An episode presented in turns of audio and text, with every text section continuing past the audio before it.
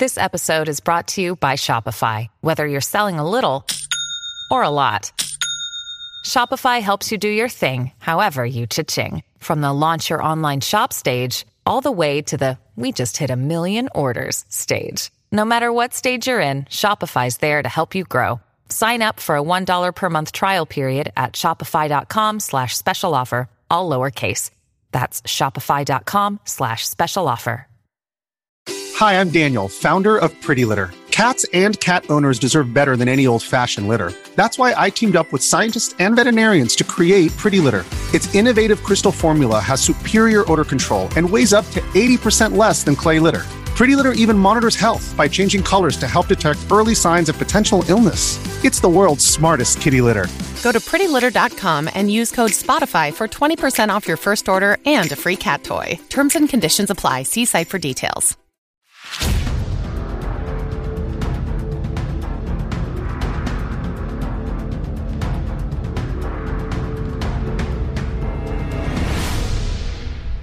はい皆さんこんにちは。話題の事件へようこそ。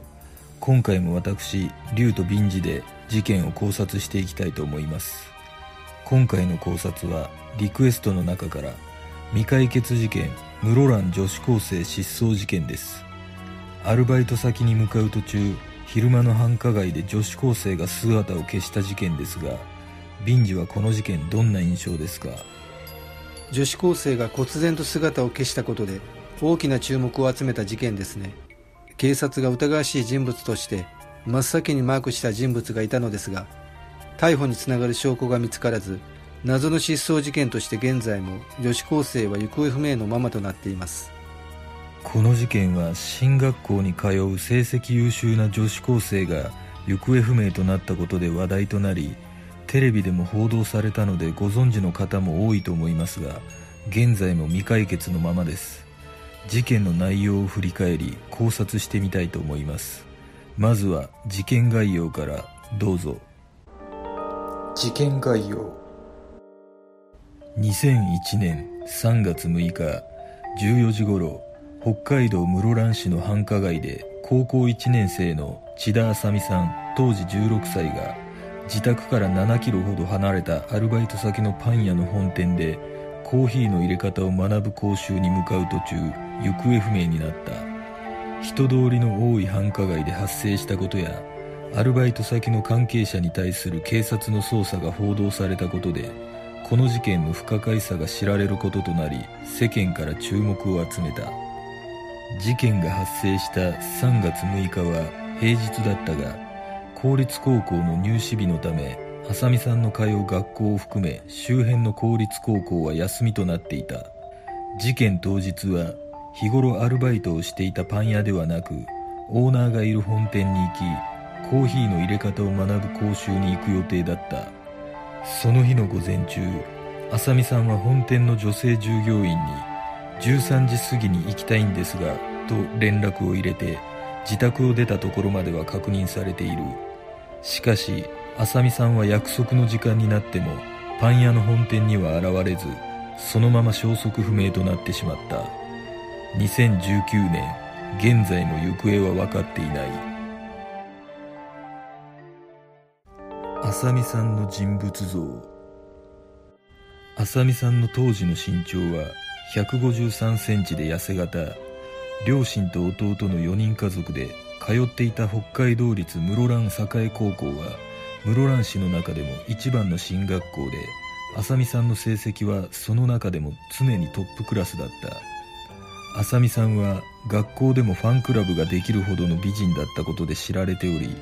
自宅近くにあった大型スーパー構内のパン屋でアルバイトをしていた。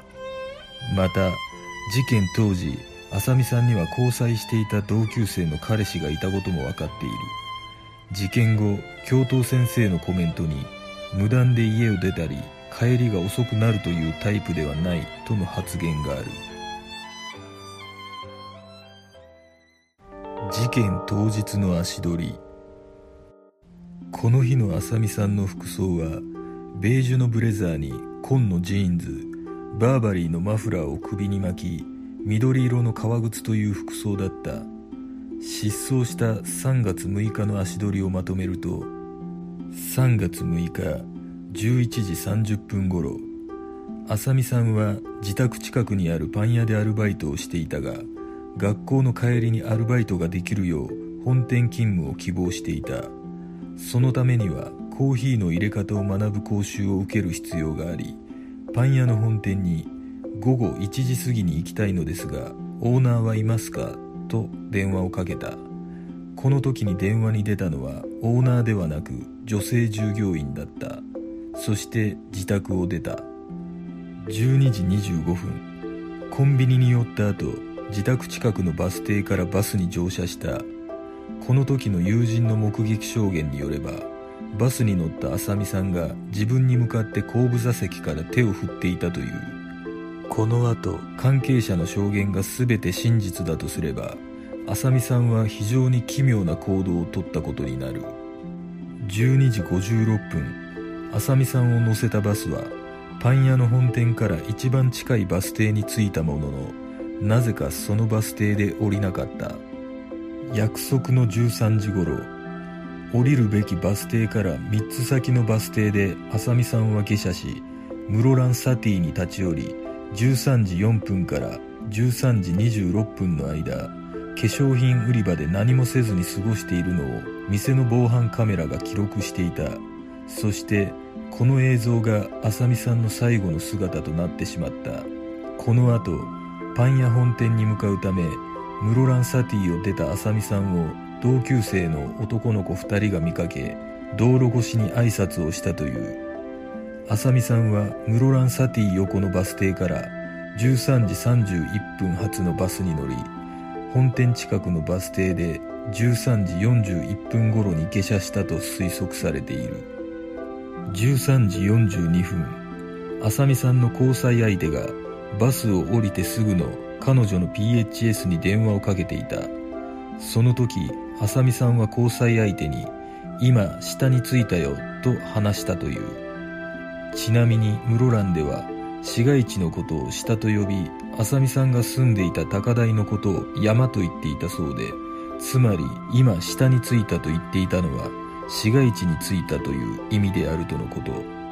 当時の PHS の記録からもアンテナの中継場所がパン屋本店付近だったことが判明している。13時46分再びかかってきた交際相手からの電話に出た浅見さんは今話せないから後でかけ直すねと言い電話を切った。交際相手はこの時浅見さんが室内にいるような気がしたと言っている。しかし特に浅見さんに緊張した様子はなかったとも語っている。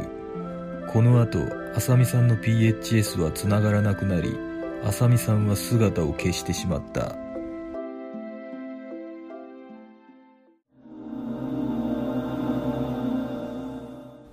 足取りについて推測してみると浅見さんは防犯カメラに映っていたとされる室蘭サティに13時過ぎには到着。その後13時42分には PHS の記録からパン屋本店付近にいたところまでは分かっています。浅見さんはなぜパン屋本店近くのバス停で降りなかったのかという疑問が残ります。たまたまバスを乗り過ごしてしまったのかあるいはパン屋のオーナーから時間変更の連絡があり時間を潰すために室蘭サティに向かったのではないでしょうか。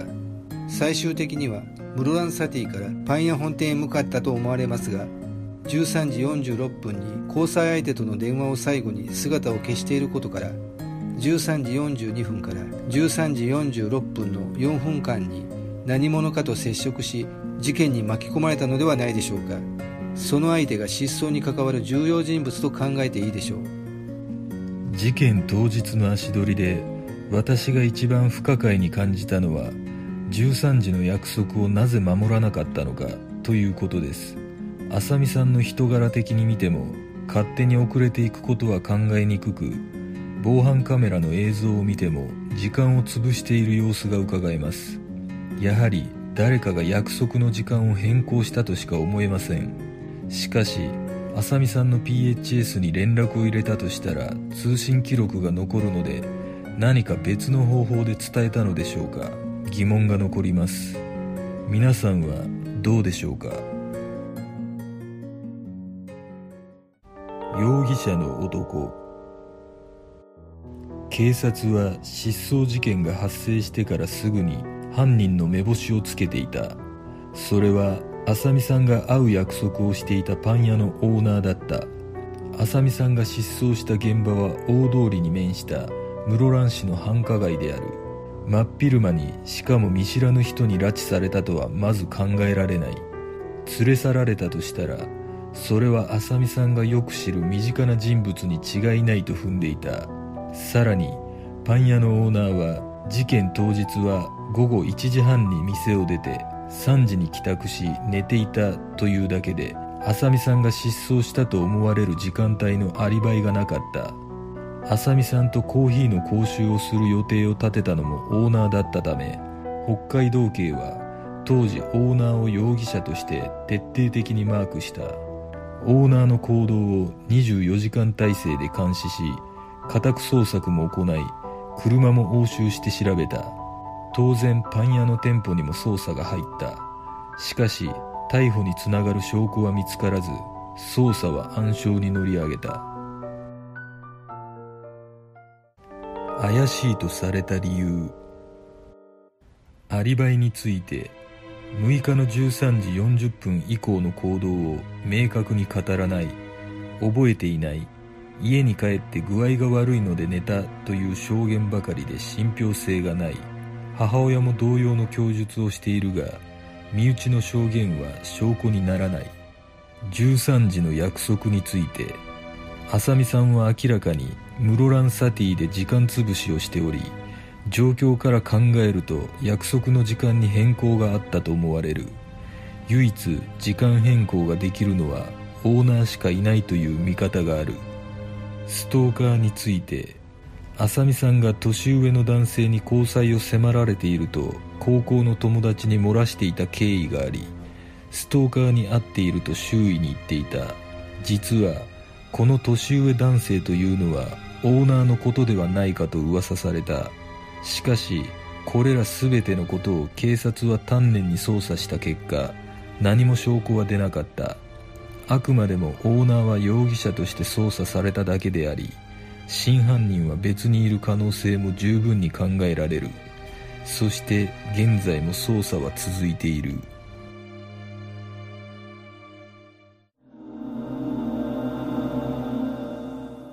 13時の約束についてですが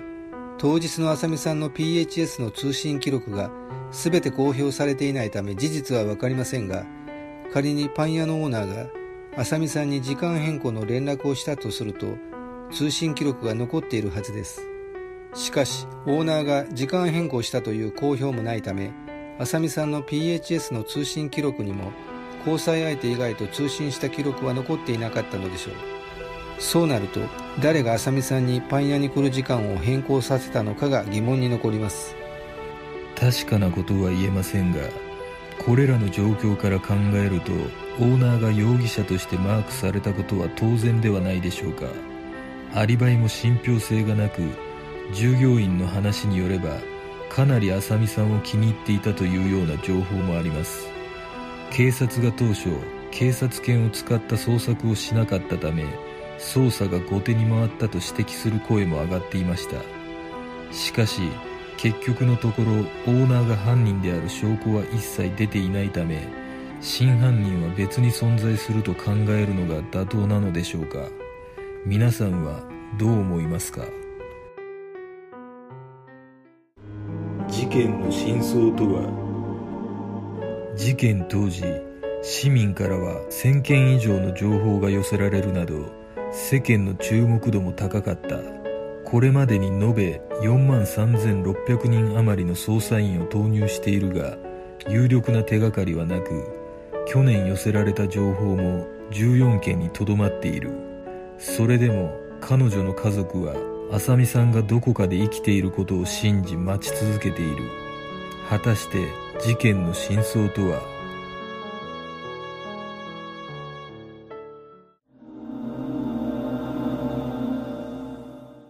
警察の取り調べでパン屋のオーナーには13時30分以降のアリバイがないことパン屋を出た後の行動を明確に語らないことなどから見て私はパン屋のオーナーが事件に関わっている重要参考人と考えています。パン屋が契約していたビルはオーナー名義でパン屋が入居するビルすべての階を契約しており3階と4階にはオーナーが自由に出入りできる空き部屋があったそうです。警察はその3階と4階の捜査は行っていなかったといいます。以上のことから推測すると浅見さんがパン屋近くのバス停を降りた後オーナーがバス停近くの道端で浅見さんが来るのを待ち伏せし浅見さんと合流後パン屋へ向かわずビルの空き部屋に向かわすような理由をつけ誘導したと思います。そして浅見さんが交際相手からの2回目の電話を受けた時は空き部屋で会話をしたため交際相手は室内にいたような気がしたと言っていたのではないでしょうか。その後オーナーへの捜査が丹念に行われましたが何も証拠は出てこず現在も浅見さんの行方は分からず犯人も未検挙のままとなっています。一日でも早く浅見さんが発見され犯人が逮捕されることを願っています。私が思うこの事件の真相を解く鍵は13時の約束を変更できた人物だと思います。それは誰なのかオーナー以外にも時間の変更をできた人物はいたはずです。浅見さんが家を出てからバス停に行くまでの間に誰かと接触し時間の変更を告げられたのではないでしょうか。それができる人物はやはり顔見知りであり